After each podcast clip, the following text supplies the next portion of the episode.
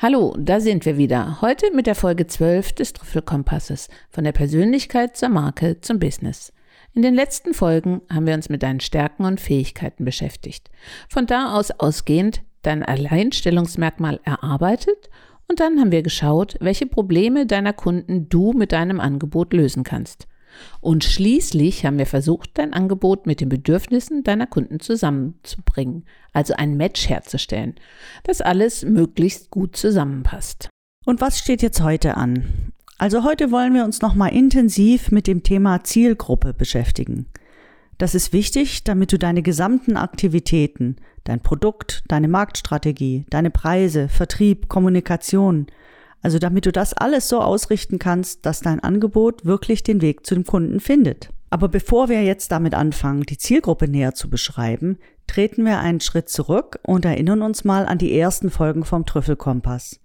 Da ging es darum, deine Talente und Fähigkeiten zu finden, also darum, was du und vielleicht sogar nur du deiner Zielgruppe anbieten kannst. Darin unterscheiden wir uns deutlich von anderen Coachings. Es geht nämlich nicht darum, dass du dich an deine Kunden anpasst. Vielmehr ist es uns wichtig, dass du dir deine Kunden so aussuchst, dass sie genau zu dir und deinem Angebot passen.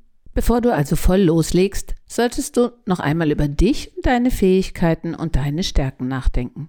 Wer sind überhaupt die Kunden, mit denen du wirklich zusammenarbeiten willst? Es ist nämlich so, wenn du deine Kunden nicht magst, dann kann dein Produkt noch so gut sein. Die Zusammenarbeit wird trotzdem wenig Spaß machen und langfristig wirst du diesen Kunden auch nicht das beste Produkt anbieten können.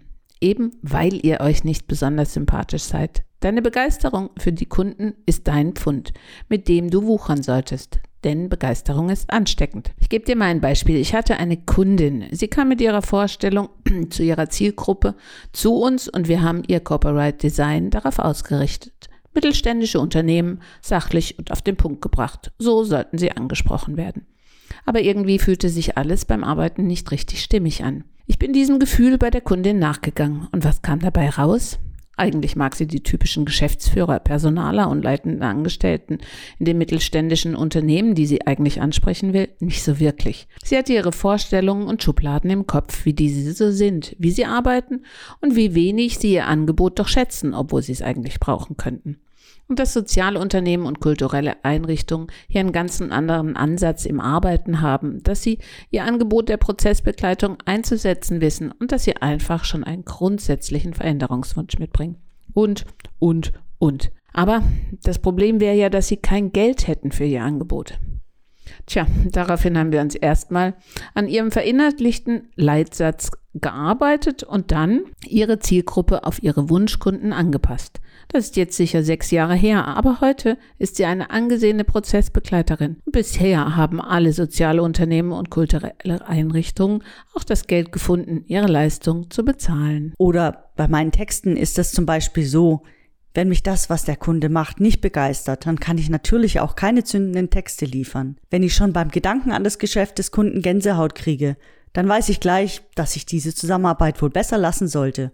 Also als Beispiel könnte ich da jetzt sagen, ein Versicherer oder ein Steuerberater, da gruselt's mich schon ein bisschen, also da sollte ich besser die Finger von lassen. Du solltest hier deinen Empfindungen genauso viel vertrauen wie allen Zahlen und Statistiken. Zu denen kommen wir noch einmal ausführlich in der nächsten Folge. Also nur wenn du deine Kunden magst und es spannend findest, ihre Probleme immer wieder aufs Neue zu lösen, dann wirst du langfristig mit deinem Business auch erfolgreich sein. Und dabei werden wir dir mal wieder helfen. In diesem Schritt also geht es um die qualitativen Merkmale, nicht um die Menge der potenziellen Kunden. Nimm dir noch einmal die verschiedenen Personas vor, die du in Folge 9 erarbeitet hast. Entscheide dich mal ganz spontan, wer dir am sympathischsten ist und mit wem du eher nichts zu tun haben willst. Natürlich kann man nicht immer alle Albtraumkunden ablehnen. Vor allem zum Start des Unternehmens ist man ja froh über jeden Kunden. Dennoch hilft dir diese Klassifizierung bis ins tägliche Geschäft hinein. Einem Lieblingskunden wirst du nämlich immer gerne mehr Zeit und Aufmerksamkeit widmen und dich damit ganz automatisch auf die Bedürfnisse dieser Kunden konzentrieren. Der Kontakt wird angenehm sein und Spaß machen sodass es dir leicht fallen wird, hier bei der Sache zu bleiben. Im umgekehrten Fall wirst du bei einem Kunden, der dir eher unangenehm ist, von Anfang an weniger Zeit investieren und damit auch weniger Energie auf Sinnloses verschwenden. Und im Unternehmensalltag ist es extrem wichtig, diese Prioritäten immer im Blick zu behalten. Um deine Personas und deine Zielgruppe noch übersichtlicher zu strukturieren und gleich sehen zu können, ob dein Angebot für sie passt, geben wir dir hier noch zwei Werkzeuge an die Hand.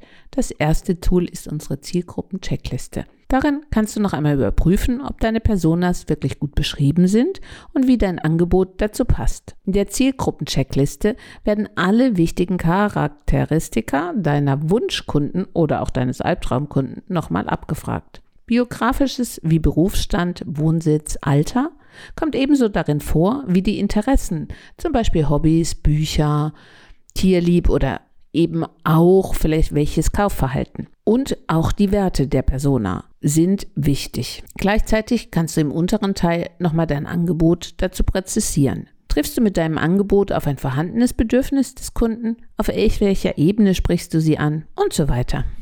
Hilfreich ist auch eine Positionierung der möglichen Kunden zwischen den Polen Bedürfnis haben und Bedürfnis sein und Leidenschaften leben oder Frieden und Sicherheit. Diese ganz grundsätzlichen Einstellungen sind bei den meisten Menschen ziemlich fest und verändern sich auch im Laufe des Lebens nur wenig. Aber gerade diese Einstellungen haben einen immensen Einfluss darauf, welche Bedürfnisse deine Zielgruppe gerade als vorrangig empfindet, was also von deinen Kunden als besonders wichtig gesehen wird. Gleichzeitig gibt die Einordnung hier schon einen ersten Aufschluss darüber, wie du deine Zielgruppe am besten ansprechen solltest. Nimm dir Zeit, über all diese Fragen nachzudenken und deine Personas entsprechend weiter zu verfeinern und ganzheitlich zu beschreiben. Vielleicht musst du auch noch einmal mit dem einen oder anderen Kunden sprechen oder im Internet noch etwas nachrecherchieren. Und natürlich helfen auch wir dir vom Trüffelkompass gerne weiter, wenn du das Gefühl hast, den Wald vor lauter Bäumen nicht mehr sehen zu können. Tja, aber probier es erstmal aus mit unseren Übungen, die du wie immer in den Show Notes findest. Alles für mehr Spaß on und offline. Bis zum nächsten Mal beim Trüffelkompass.